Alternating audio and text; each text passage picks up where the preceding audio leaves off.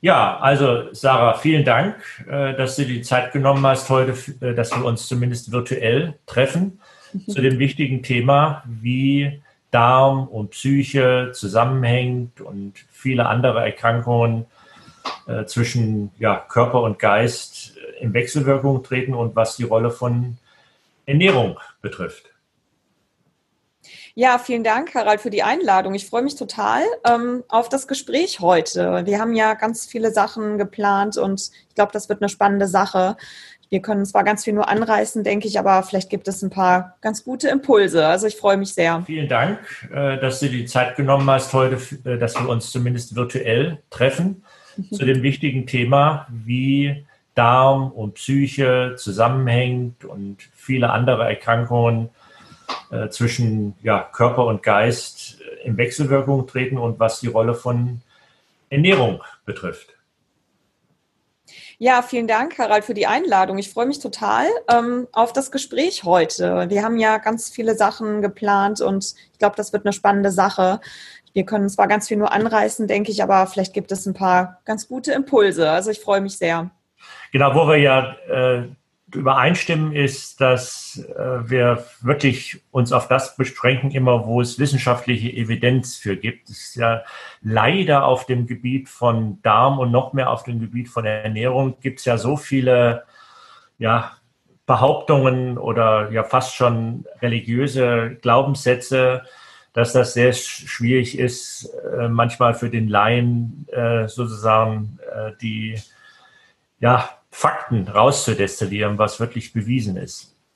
Ja, absolut. Also sehe ich ganz genauso, dass es wirklich schon eine ähm, ja, religiöse Zustände am Ende einnimmt. Und ich glaube auch teilweise wirklich so ist, auch wenn Fakten evident sind oder da liegen, dass jemand, der vorher ein anderes Bild zum Beispiel auch hatte oder ich sag mal jetzt sein Leben lang es eben anders irgendwie gelernt hat, äh, ist dann teilweise sogar trotzdem schwierig ist, einen neuen Fakt aufzunehmen und darauf aufbauend, sage ich jetzt mal, sein Verhalten zum Beispiel zu ändern oder seine Meinung zu diesem Thema zu ändern. Also das ist schon sehr, ähm, ist, ich finde es teilweise schon, ja, so ein bisschen radikale Diskussionen, die man darüber führen kann. Ja. Also ich glaube, es ist wichtig, dass man viel mit einem viel offeneren Mindset einfach an das Ganze rangeht und weil einfach gerade auch so viel in der Forschung ja täglich passiert. Ne? Es werden ja so viele Studien, Tausende jeden Tag veröffentlicht und ähm, gerade halt im Bereich Ernährung, gerade im Bereich Darm und Darmmikrobiom, Verdauung, Störungen, alles Mögliche. Also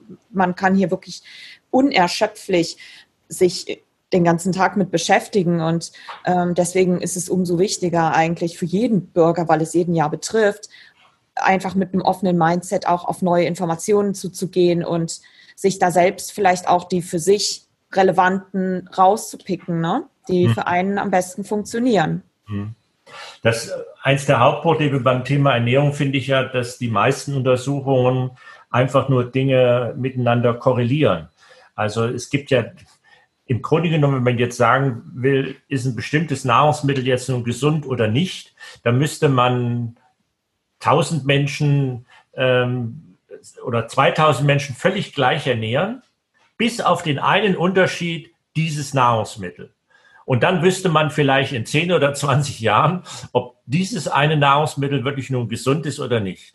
Ja, und genau. natürlich gibt solche Studien gibt es ja wirklich kaum. Also ganz, ganz, ganz, ganz wenige. Und was ja. stattdessen gemacht wird, es wird halt nach irgendwas gesucht, wie korreliert jetzt Kaffeekonsum oder grüner Teekonsum mit dem. Und da können aber tausend andere Dinge wieder im Zusammenhang stehen. Jemand, der viel grüner Tee trinkt, ernährt sich vielleicht generell gesünder, macht mehr Sport, ist halt mehr gesundheitsbewusst im Vergleich zu jemandem, der keine Ahnung, Cola trinkt und so weiter. Ne? Und ähm, um vielleicht nicht so viel Sport macht. Also das ist, glaube ich, ein ganz, ganz großes Problem bei diesen Ernährungsstudien.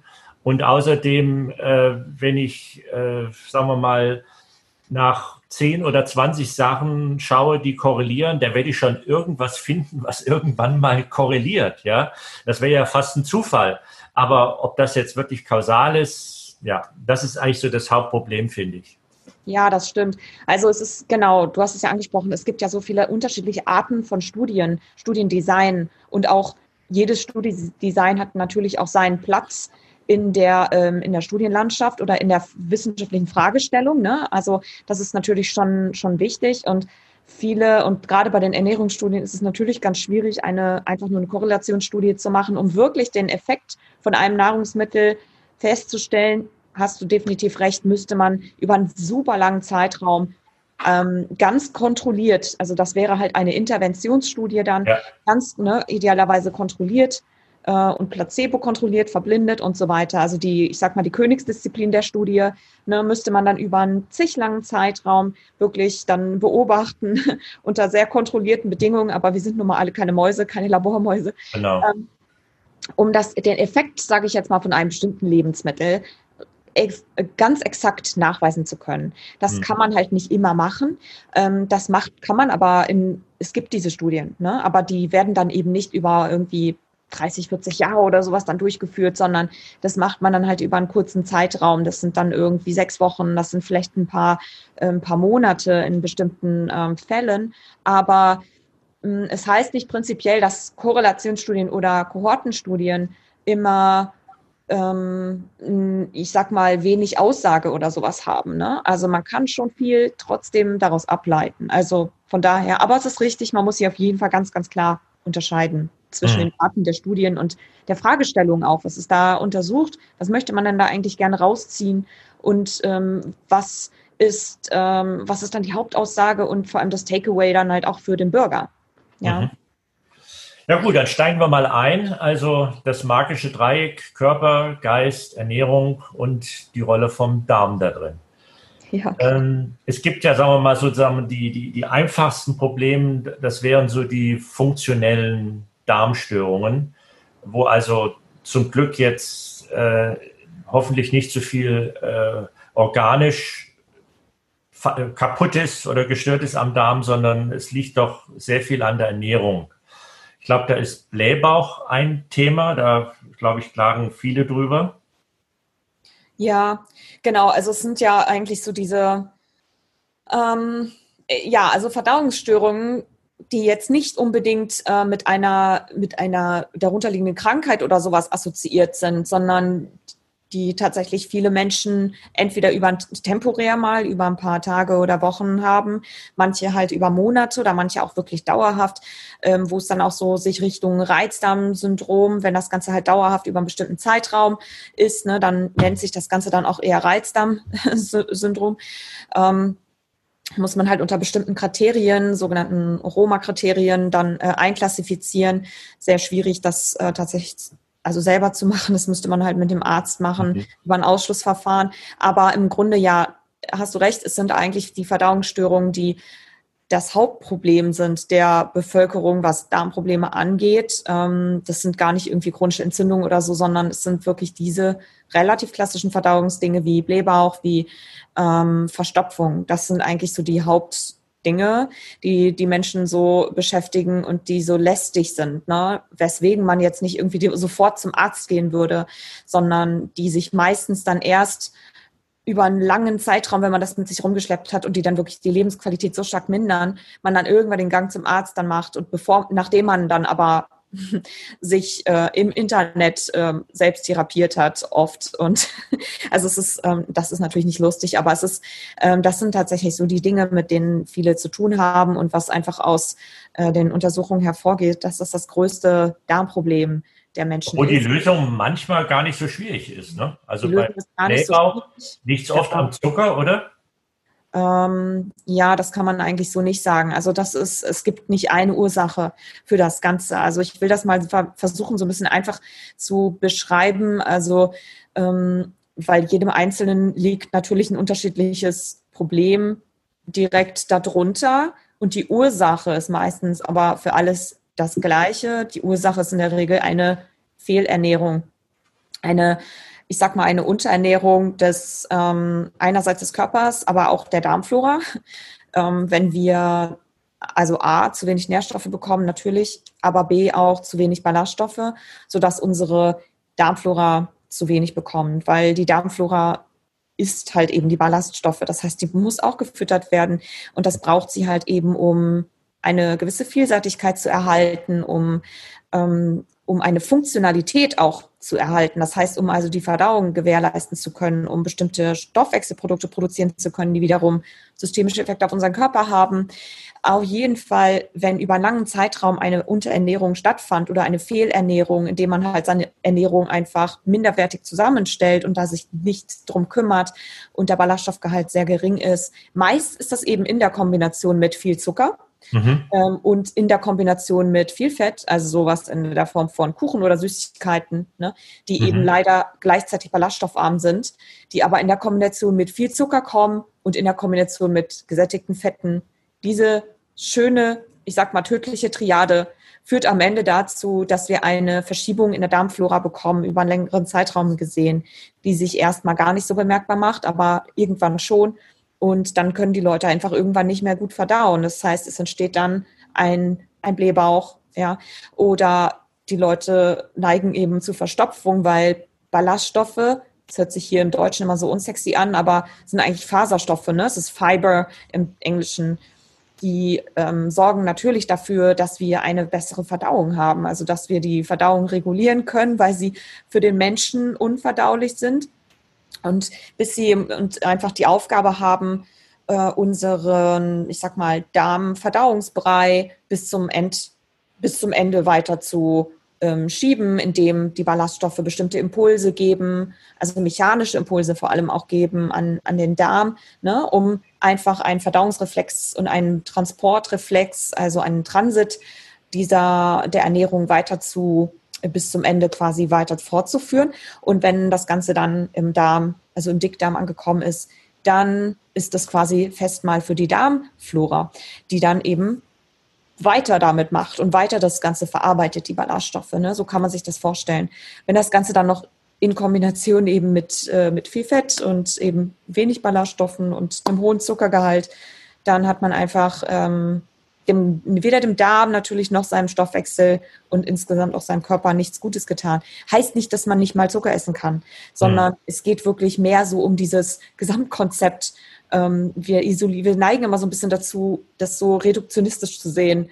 Oh, es ist der Absolut Zucker. irgendwie, ne? Irgendwie der Zucker, aber es ist eigentlich gar nicht der Zucker. Also es gibt keine Korrelation mit irgendwie Zucker und äh, einem schlechten Darm oder so. Ich sage immer so, also wenn man Brokkoli am liebsten isst und da Zucker dann, wenn da Zucker drauf gestreut ist, dann ist das so.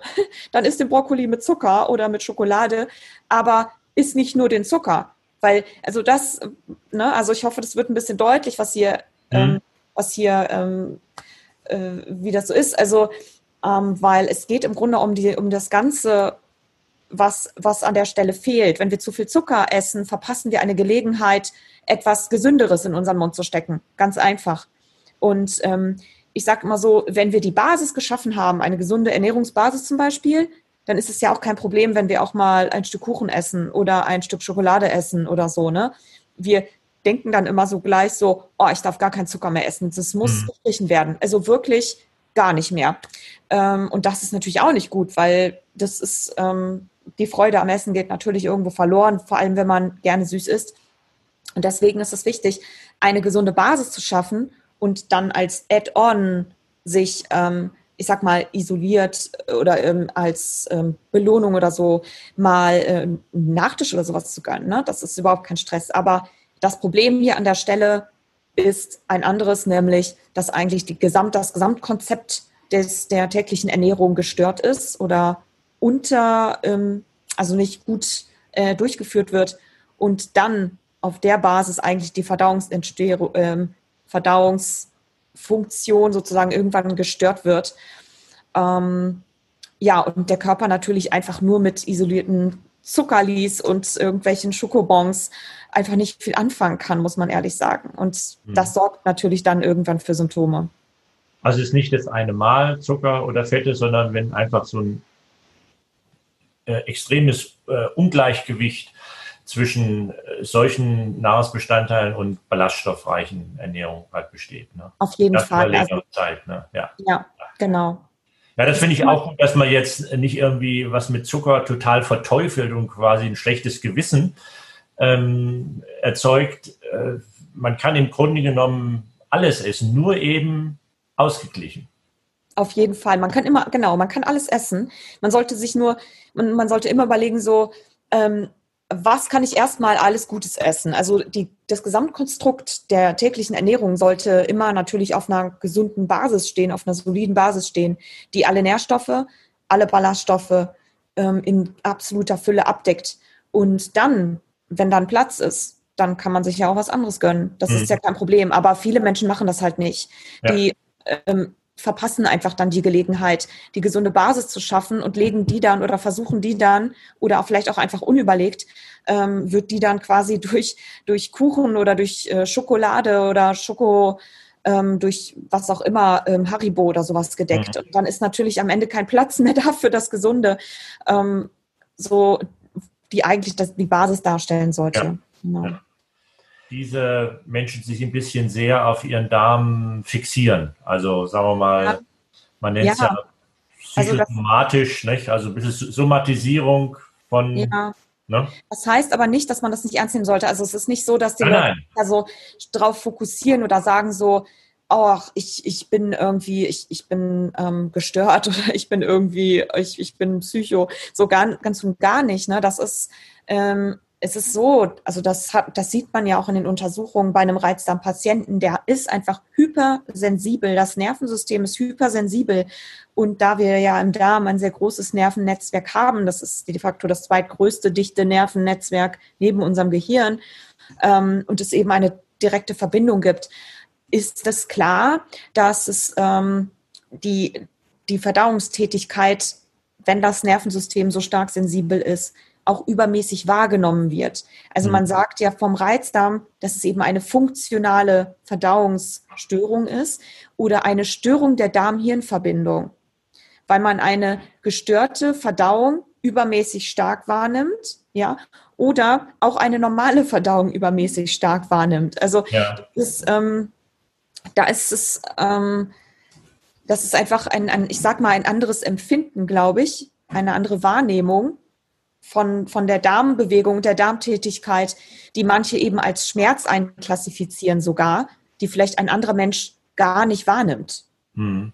Also es ist eine Wahrnehmungsgeschichte, glaube ich. Also das heißt eben, wie gesagt, nicht, dass das nicht, ähm, dass man das nicht, also es ist, glaube ich, noch nicht sehr gut. Ähm, also man kann das es ist eben noch sehr stark in der, in der Untersuchung, aber es ist etwas, was eben nicht sehr stark greifbar ist. Und gerade die Reizdarmpatienten haben halt meist eine, eine Ärzte-Odyssee auch hinter ja. sich. Ne? Ähm, weil das auch für einen Arzt sehr schwer zu, ja, also zu detektieren ist. Ne? Es gibt eben keine sehr klaren Kriterien. Also man versucht das natürlich über die, die Rom-Kriterien. Mittlerweile gibt es da schon die Stufe 4, wo man eben genau mit anhand eines einer Leitlinie dann entlang geht, so okay nach dem Ausschlussverfahren, mhm, mhm, check, check, check, ähm, ah, okay, das, das, das alles ist nicht da. Also wir haben eine, keine organische Ursache, aha, dann ist es ein Reizdarmsyndrom. Und tatsächlich ist das so, ne? Ähm, und die Funktion, die, die molekulare oder physiologische Funktion dahinter, das wird eben noch weiter untersucht, aber das mhm. ist ein sehr spannendes Feld, definitiv. Ja. Wird dann versucht, das mit Entspannungstechniken, weil wir kommen ja später noch viel zu Psycho ja. und Darm, mit Entspannungstechniken zu behandeln, dass man vielleicht sich versucht, vom, vom Darm als Organ zu lösen und vielleicht mehr nach den psychischen oder Stress- oder Sensibilitätsursachen zu schauen? Also ja, auf jeden Fall. Also es gibt ja die, es gibt ja die ähm, kontrollierten Studien in diesem Bereich. Das, das ist durchaus klar. Also man versucht natürlich den Leuten zu helfen. Ne? Man versucht alles.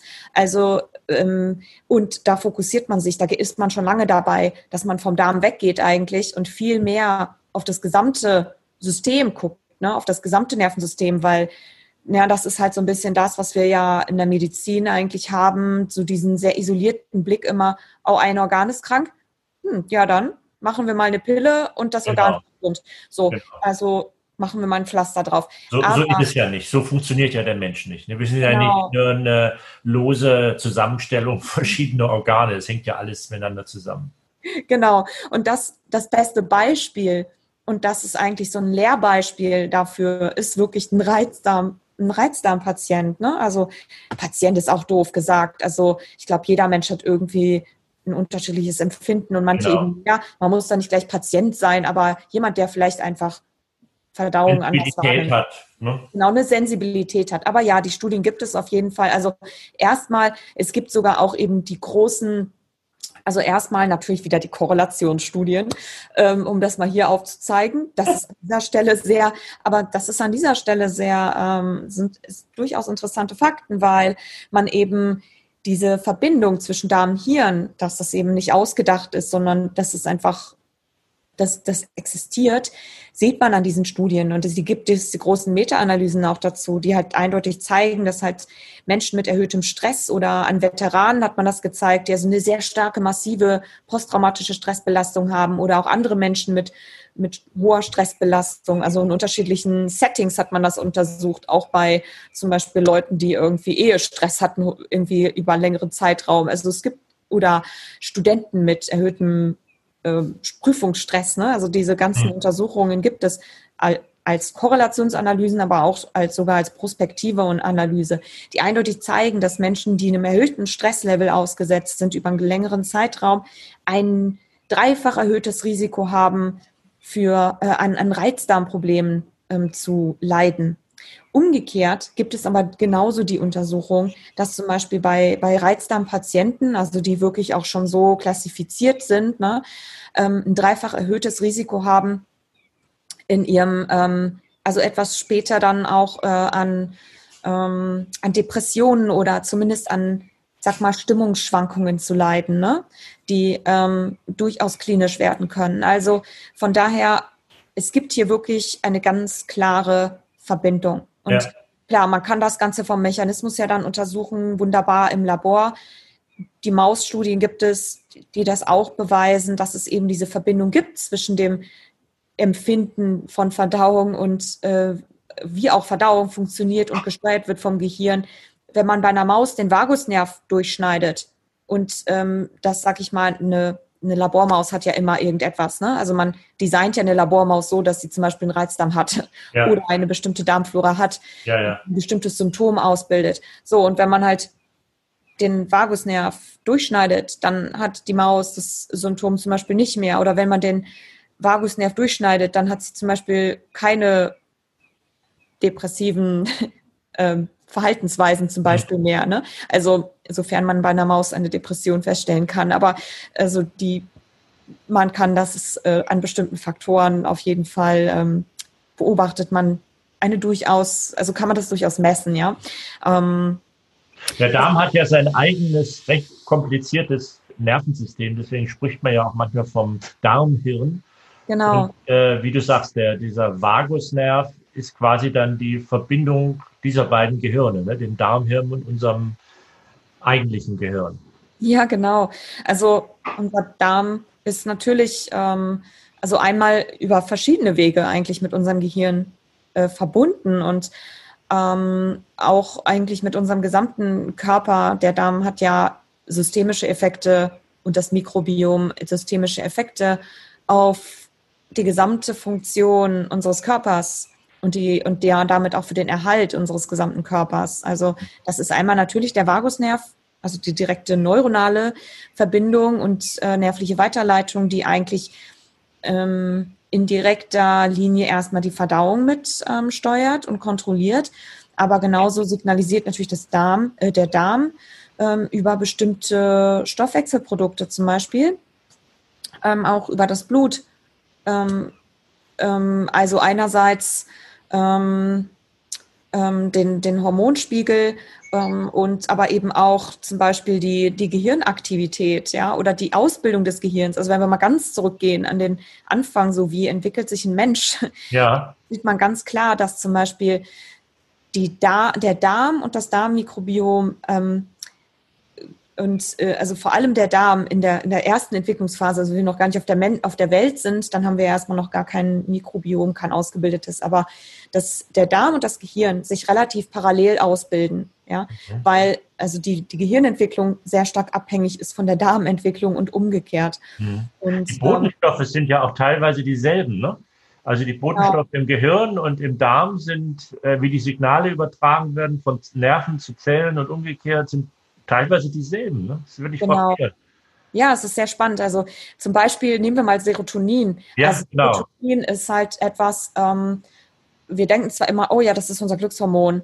Ähm, das Serotonin hat aber noch ganz andere Effekte. Serotonin ja. wird de, de, facto ja in extrem hohen Mengen, in hoher Konzentration, ständig im Darm von unseren Darmepithelzellen gebildet, mit dem Ziel aber jetzt nicht unseren Darm glücklich zu machen.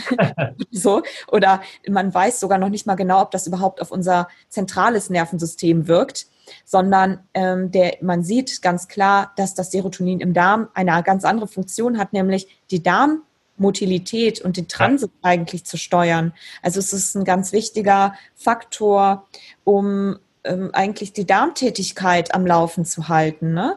Und das wiederum, die Serotoninproduktion im Körper oder im Darm, wird vor allem eben gesteuert durch unsere Darmbakterien. Mhm. Ja, die, ein, die dann, äh, das hat man halt vor ein paar Jahren rausgefunden, ist noch gar nicht so lange her, dass ähm, bestimmte Darmbakterien expli also explizit eben die Serotoninproduktion der Darmzellen anregen und dann die natürlich dann den Effekt eigentlich auf die Verdauung auslösen. Also das ist sehr spannend. Also ohne dass das dann systemische Effekte auf den ganzen Körper hätte. Ne? Ja.